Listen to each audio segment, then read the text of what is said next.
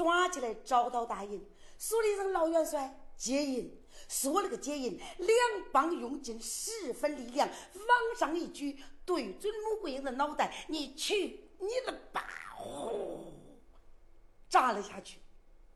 这一印如果扎下去，真正会把穆桂英砸得脑浆崩裂。但是大家不用担心，不用害怕。穆桂英是何等人物？久经沙场，是眼观六路，耳听八方，胆大心细，遇事不慌。就在他狄龙说你接应之时，发现狄龙的声音不对。气色有变，心中就早有准备，把脑袋猛地往一边一摆，来了一个龙头大摆尾，噗一闪，就在那个大印啪，插着穆桂英的太阳穴，扎到了一旁中军帐的帐角上。穆桂英这个时候说：“狄龙，你真是翻天不成！”说了个翻天不成，还没等穆桂英动手，狄龙一摆手，狄虎从后边一抓穆桂英的双肩，往后一拢，撑撑一拧，把绳子一绑，绑得结结实实，说：“别动。”就这样，狄龙把穆桂英给绑得结结实实。穆桂英说道：“狄龙，你敢绑我？我可是头路元帅。”你今天绑我，你可是犯的杀头之罪。狄龙下边把眼一瞪，说道：“老七婆，哼哼，事到如此，还讲不讲什么杀头之罪？你们杨家欠我们的人命，今天就该到还的时候了。今日不还，等到何时？来人呐，把老七婆绑到。”站桩以上，我叫他一家四口一块儿归西天阎王爷面前去报名去。路上叫人多几个作伴的，反复一声绑出去。另一下，穆桂英被推推搡搡绑到了营外庄觉。这个时候，就只见杨二广关见母亲被绑。八戒九妹关见元帅已被推出，绑到庄爵以上。就只见八戒九妹说到元帅，杨二光说到娘，穆桂英说哭什么？常言说得好，学会兵马俑，卖给帝王家。你身为七尺男儿，不要啼哭掉泪。娘有话，你细细听。到。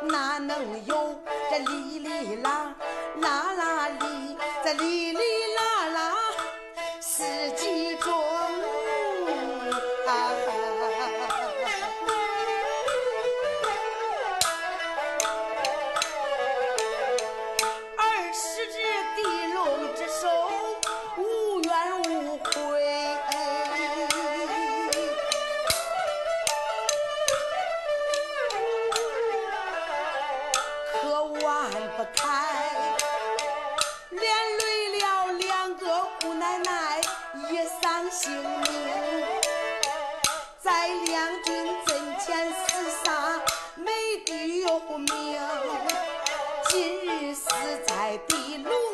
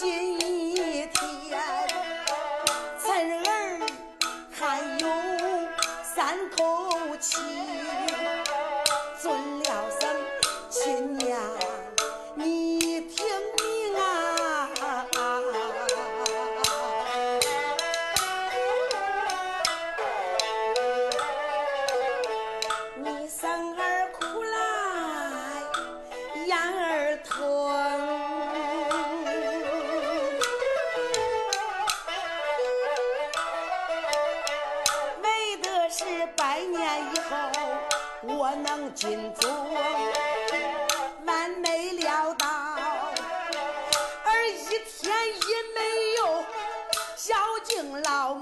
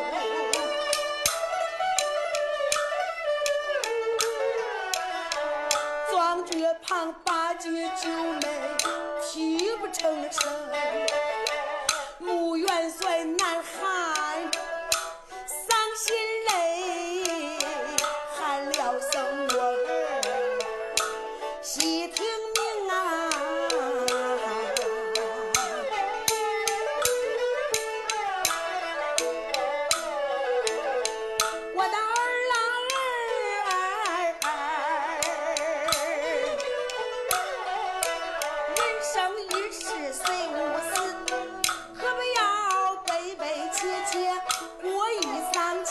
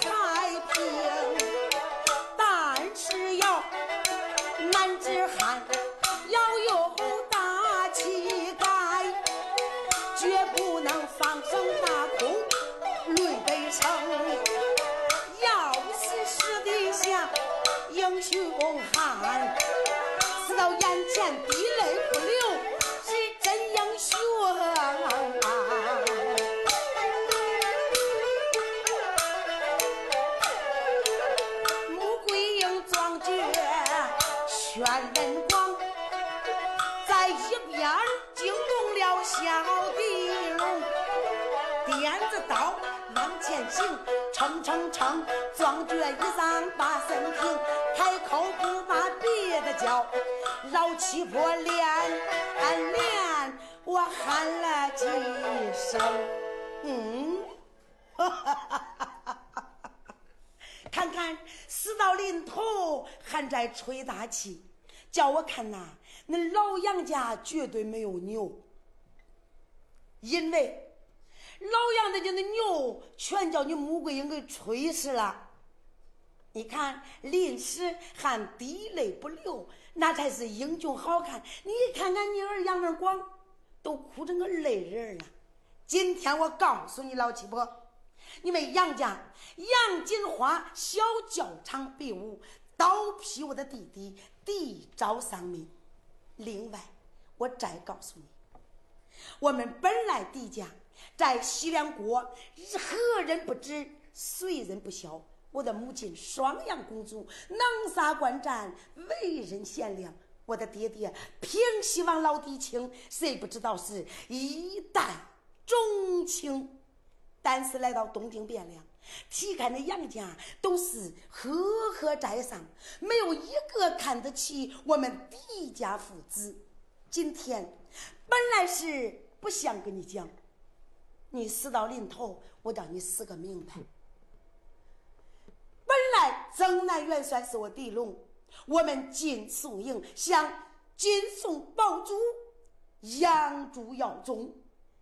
好不该你的女儿进教场比武，杀了我的三弟，人头落地，这一恶幕时时闪现在地龙我眼前。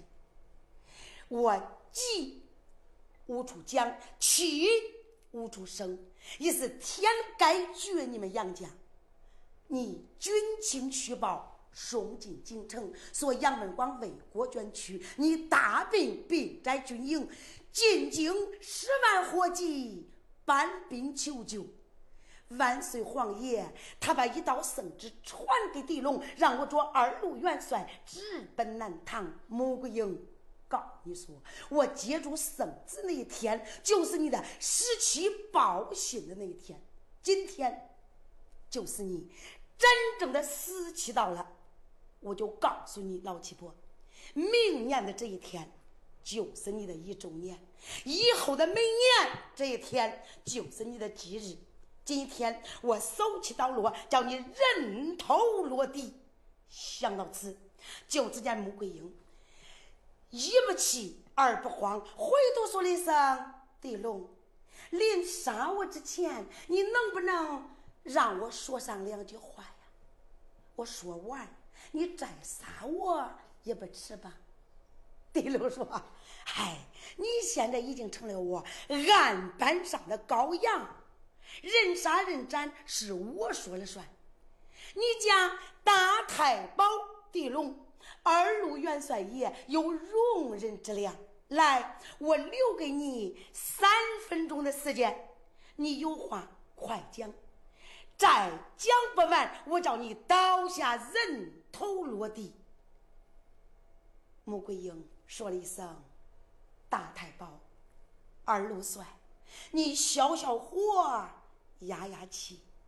桂英临死前有一段忠言相告，愿大太保喜儿共听。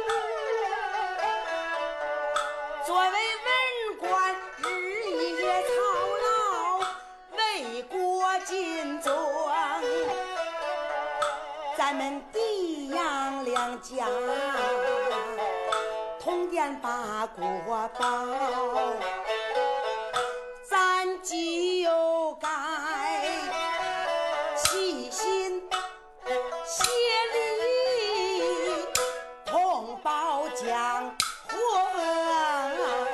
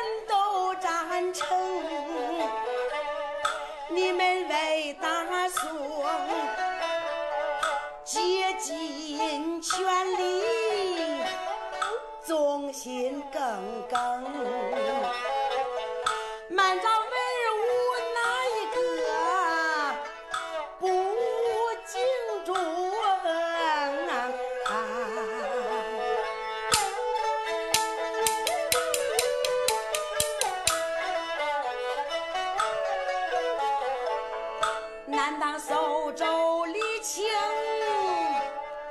他把战标动。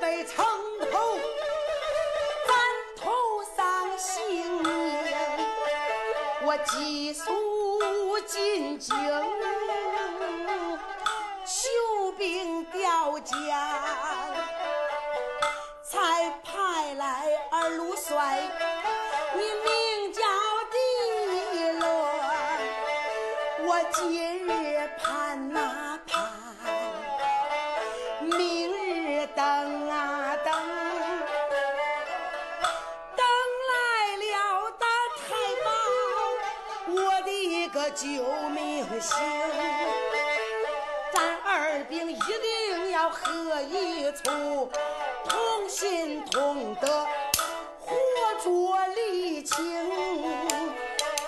想一万想，没想到文广咱没有死，今晚上投影，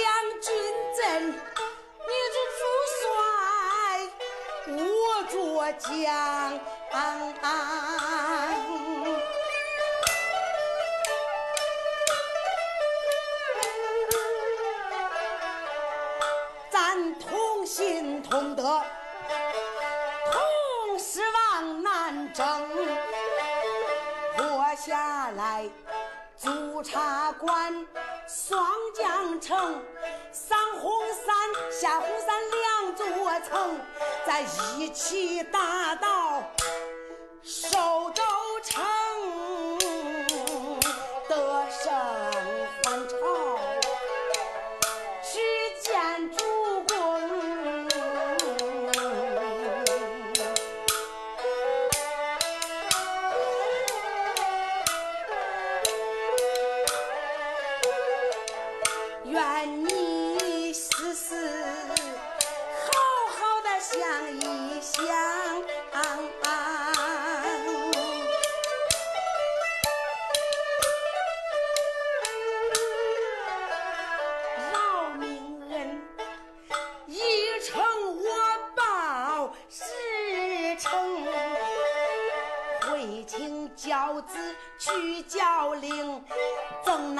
功劳全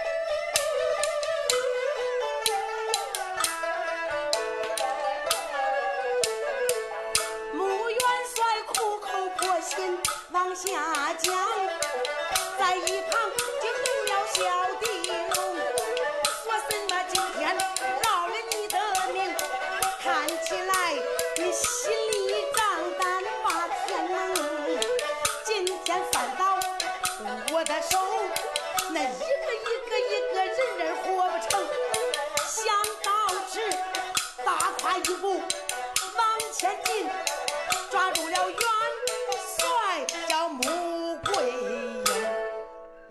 地龙哪听穆桂英的再三解劝，心中一想，哼哼，老七婆，你有千条妙计，我有牢牢主意。你说成天花乱坠，今天想活是万万不能。想到此处，就只见狄龙手举钢刀，要亲手杀了元帅穆桂英，单刀往上一举，眼看往下就捞。咱爸，狄龙斩穆桂英，按下不说。就在鼓打三更之时，就听正北那个大道上，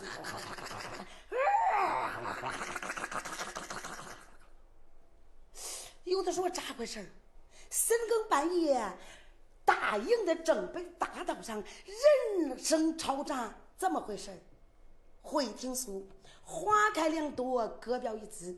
正北大道上跑过一匹大马，马上蹲着一员战将。何人？不是一男，乃是一女，乃是杨门的戚夫人杜金娥。催着咱那前边说跑，在后边就管见三千精兵紧紧跟随，三千精兵左右排列。在精兵的中间跑过两匹大马，在前边马上坐的是天不杨府百岁老人石老太君，在石老太君的左侧，一匹逍遥马坐着一位老王爷，他是哪位老王爷呢？是南清宫的八贤王。有的说，你看看。你说着说着，怎么又跑到老太君八贤王这儿了？这事儿啊，它都是根据发展的必然性而发生的。他俩为啥深更半夜直奔朱察官而来？这话还得从哪个时间说起？从地龙离京说起。因为当时十万军机的。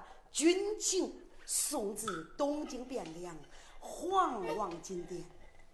当时狄青逃了一本，他只剩子直奔西凉征讨西凉。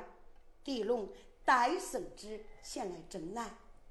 作为二路元帅，咚咚炮响，大街上你给我说的，我跟你讲了，前前后后左左右右都吵成一团了。说呀，穆桂英在南唐，儿子杨文广被南唐给杀了。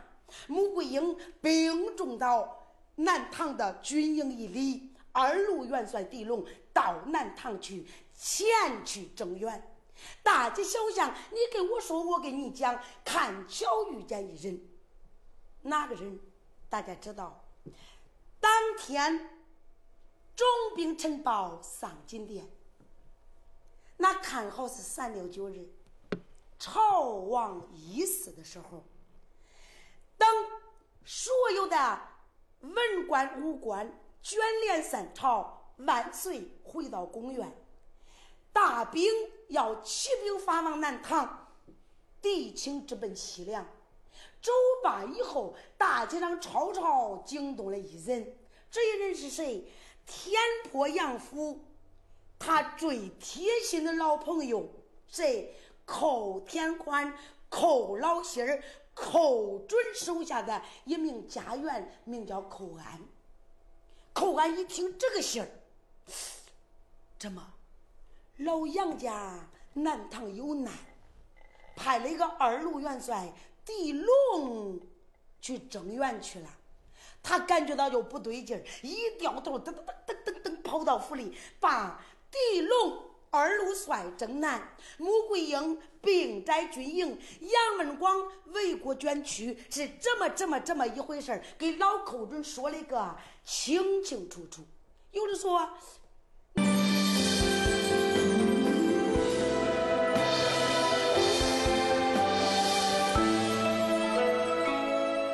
那今天一是老寇准咋没去？因为老寇准那几天看好身体不舒服，在过去叫伤寒，现在叫啥？那不就是感冒了？告了个假，看好没去。哪知道他这一没去，就出了大篓子了。寇安给他一想，一讲这个事儿，寇准一想，坏了，任中爷你真糊涂了，你都不想想，本来狄龙。寡人正难，是我多了一句嘴。我叫他小教场，比武三天，一来看看狄龙的武功如何，二来呢也能召集一下天下有才之士聚到一起，宣称总兵一路征南。那想吉祥能想到杨金花小教场刀劈敌招夺州帅印，这一夺州帅印才引起穆桂英带罪征南。他这一走，到那就出真大的事儿。你叫狄龙去，他两家可有一条人命的大冤仇。这到那儿，如果万一两兵不能合一。将帅不和，咋打仗？不行，一会儿我也不能停了，赶上上金殿找万岁，抓紧把这个事儿给他商量商量。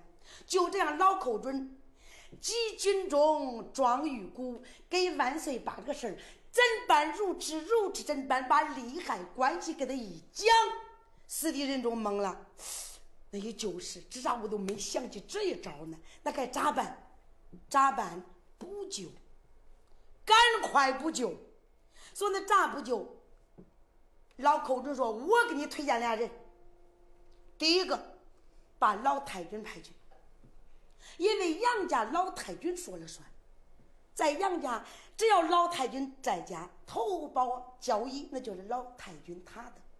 老太君不在家了。”穆桂英在家，那交易头把交易是穆桂英的。穆桂英要不在家了，第一把交易是柴郡主的。现在穆桂英出征走了，南唐出征大的事儿，一来老太君牵挂，二来让他一块儿到了南唐监督穆桂英，给他做军中就是参谋，让他给他作为谋士。另外呢。把持住，别让狄杨两家怄起来气，一定要讲和一处，攻打一家，攻破南唐，夺回关城，活捉好王李清，然后回国交令，这多好！这一想，这就把老太君一道圣旨传下，命老太君直奔南唐。说那老太君去了，能管住穆桂英，那可管不住狄龙啊！寇准说：“那管狄龙，我再给你举荐一个人，举荐谁？南清宫的八贤王。那有的说，那干啥举荐八贤王呢？有人都知道，八贤八贤王跟狄青他两家是分不开的关系，因为八贤王老婆狄娘娘是狄青的亲姑姑。按现在咱私人家庭讲。”那狄青叫八王爷叫姑父，那狄龙呢？那就得叫老姑父。那他在他面前说句话，那还是真正的算数。让八贤王监视狄龙，管着狄龙，让狄龙和穆桂英一心一意讲和一家，攻打一处，这样呢就能早点儿。夺回咱失去的城池，打到苏州城，活捉好王李清，这才是共同的一个心愿。就这样一说，圣旨往下一传，派两个老人一块儿到南唐苏州驻察官做军中督军。但是这一说让他俩走，万岁爷说一个一百多了。这八贤王又是个文官儿。那往南唐走，跌跌歪，跌跌歪，跌歪跌歪再跌歪，一路上把他俩跌歪病了，连个保家的都没有，那这不行。老寇准说：“那啥，你都糊涂了。这杨家真多人，给他派个能干的去。说那派谁，谁能干？戚夫人杜金娥能杀官战，为人机灵。”身体又好又年轻，让他保着老太君八贤王一同同去南唐，一路作为护驾同行，再给他三千精兵作为护送。这到那以后，保管县两家打不起来，吵不起来，能团团结结，同心协力攻打南唐。就这样，老寇准给万岁爷一合计。圣旨传令，马上起兵。第一天一早，杜金娥披挂整齐，作为军中护卫头领，两边呢有三千精兵作为护送。老太君八贤王一路风尘，直奔驻察馆。一路上不说，就在当天晚上，穆桂英被绑，鼓打三更之后，正北。眼看狄龙刀起刀落，要穆桂英砍头，人头落地，人马是赶上。杜金娥不放心，明知道狄龙人年轻，年轻气盛，定会怀恨在心，怕文广既然为国捐躯，穆桂英身染重病，真怕他。出现危险，就这样连名大义的赶呐！他一马当先，头前带路，直奔军营，在前面一打定，离驻扎关大宋营扎营的营盘只有五里之遥。杜金娥回头说道：“老太君，贤王爷，往前还有五里之遥，依我之说，咱就赶赶紧到军营站寨。”扎营休息，希望你们二老多多辛苦。一说这，老太君说心急如焚，老王爷说急速赶路。就这样，众三军一打马鞭子，直奔军营。就在手起刀落，穆桂英人头落地之时，有小军来报说：“禀元帅。”狄龙说：“啥事儿？从大宋朝来了一支人马，让你远行接驾。一说远行接驾，这会儿，狄龙一想，这真是你来的再不是时候，没有这个不是时候。眼看穆桂英人头不保，你看就这个时候来了，不接驾又不行，这咋办？”急中生子，手快脚快，一传传下令，把他四个人绳捆索绑，嘴里边塞上口白，压制后帐。等我把老太君、八贤王安顿一罢，然后再杀不迟。因为兵临帐外，想到这一摆手，又手下军主把他。杨文广、八戒九妹穆桂英给后帐一压，狄龙披挂整齐，耀武扬威，吩咐两旁准备迎接太君八贤王进营。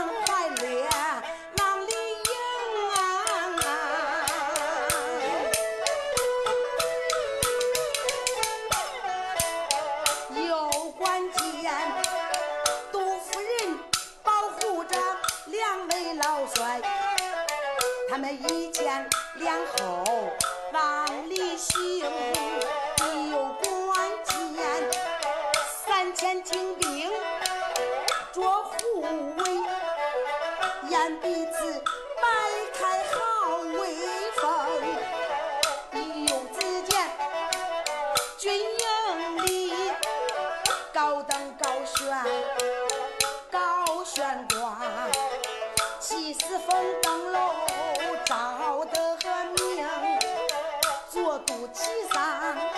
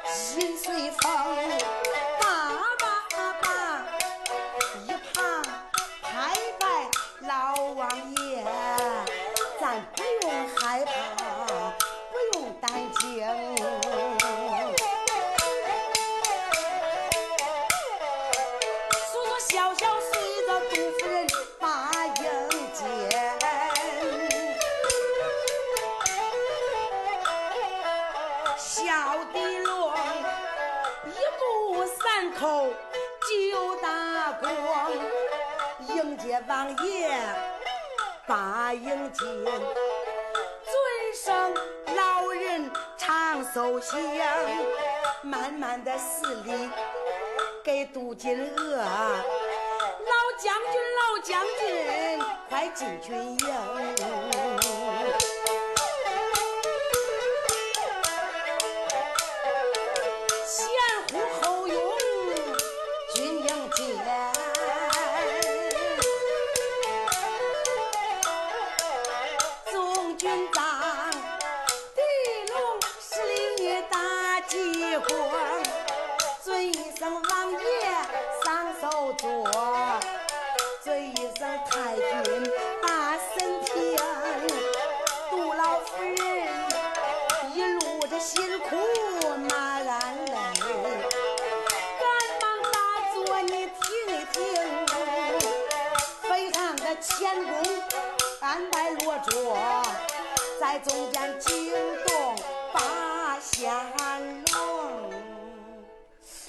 狄龙非常有力，把他们几个往里边一迎接，搁着打坐，吩咐上茶伺候。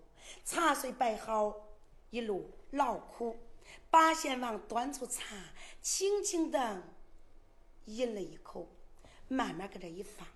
看看上手的老太君，看看下手的杜金娥，又一看狄龙就在下手听令所在，说了一声：“狄龙啊，你可知道我和老太君一路辛苦，由杜夫人所保，来自咱两军阵的宋营之内，你可知道老人家的心事吗？”狄龙说：“不知道，这不是不放心，怕我两军阵前不听调遣，咱的仗难以顺利打进苏州吗？放心，有老姑爷你在大宋朝是这一份再说我爹保国忠良，你一百二十个放心，绝对不会有任何差错。”李龙说罢。哎，老太君感觉到也很好，也端了一杯茶，轻轻的喝了一口，茶杯往左岸上轻轻一放，茶杯还没有放稳，咋听后帐喊道：“冤枉！”这一声传来，老王爷机灵打了个冷战，说了一声：“老太君。”你可听到有人喊冤？杜夫人，你听到有人喊声吗？狄龙一边说：“哎呦，老人家，你是一路兵困马乏，可能耳朵上火听背了。咱这又不是三次发堂，咱哪能有喊冤之人？这是军营，你听错了。哦，也可能。这八千万又端起茶杯。”还没有放到嘴边儿，就在这个时候，刚才那声音又低又沉又闷，但是这会儿这个声比刚才大多了，喊了一声“冤枉”，这一声，整个中军帐没有一个人听不见。八贤王往上一站，李龙，你给我说说，咱这是三军的军营，既然有人喊冤明屈，叔叔，把含冤之人给我带过来。狄龙说：“不会呀，不会。”狄龙第一声就听见了，他心中一想：这我这个军营里边。有谁喊冤？我把八姐九妹绑开了，嘴里塞着口白。我把穆桂英、杨忠、杨宗保的独生儿，唯有的一个独苗杨文广，我给他绑开了，嘴里边塞着口白，绑得结结实实，专门令人看守。他四个人不可能出来喊冤。这喊冤之人到底是谁呀？又一想。不管是谁，我不能让这几个老人看到。就在地龙正思想之时，一边惊到了杜金娥。大家知道，杜金娥欺负人的脾气性情暴躁，说了一声：“地龙，今天要把含冤之人带子帐前细盘细问，白话不提。你不把含冤之人带到咱的。”众人面前细盘细问，定是你在南唐，咱的军营里屈打了何人，冤枉了哪个？军营里不可有冤有屈，你说到底何人喊冤？狄龙说道：“你看看，戚夫人，俩老人的耳朵听背了，你也听背了，这不可能有喊冤的吧？根本就不可能出现这问题吧？”下边老太君说了：“好了。”这样吧，也可能是没有。说了个可能是没有，老太君心里想，我也早听见了。很可能狄龙不想往外带这个人。想到此说了一声有还是没有，不是咱几个人坐到这儿就能查明。咱这样，走出中军帐，咱看一看到底有没有人喊冤。一说这。狄龙说：“那好吧，既然两位老人家不能理解杜将军有一肚子的差异，那咱就走出咱中军帐，看看帐外何人喊冤。”一说到这儿，老太君抽身往上就站，因为他心里有事儿，他担心桂英、文广他们。主察官的八姐九妹到底中间有什么冤屈不明？另外更担心是什么呢？山军中线出现差异。就这样，战身往外就走。八贤王爷从率案后三出，杜金和头前带路，一前两后要走出总军帐，出去找喊冤之人。他们三个往外一走，狄龙在后，他们在前。狄龙心中又想：能出去，一旦找到喊冤之人，把我的所有所作所为，绑穆桂英、杀杨文广、绑八姐九妹，全部给我抖出来，我有几个脑袋，恐怕也长不全呐。好，一不做，二不休，搬不到葫芦，杀不了油，不是冤家是对头，只是不反，我等待。何时想到此处，把手一挥，说给我绑了。说了个绑了不大要紧，就只见两帮子蹭蹭蹭埋伏的众刀斧手上前抓住杜金娥，磨尖刀龙二背，一缠绑子一绑绳，砰，绑得结结实实。老太君和八贤王，一个是年过百岁，一个是年迈苍苍，被一龙箭头不能该绑了。这一绑，吩咐一声，推倒站桩，斩草除根，以免后患。随即把穆桂英、杨文广、八姐九妹全部推出。今天晚上你们七个人十七到头，明年的今天就是你的忌日，把七人往沙场的站桩上一绑。地龙把单刀往手中一拿，搁这一站，说道：“哈哈哈。”老杨家，记住，我原跟你没仇，但是今日有恨，杀我的兄弟，一命还一命。杨金花杀，杨文广还。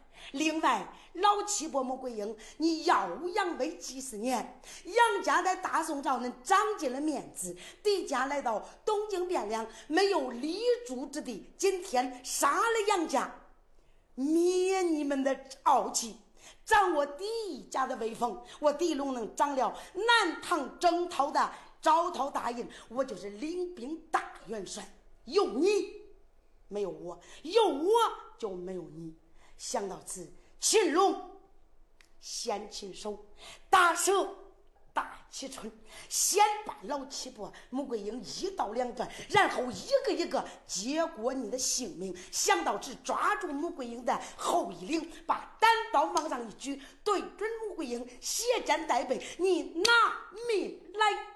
举起刀，刀起刀落，人头落地。要问是祸？且听下。文分解。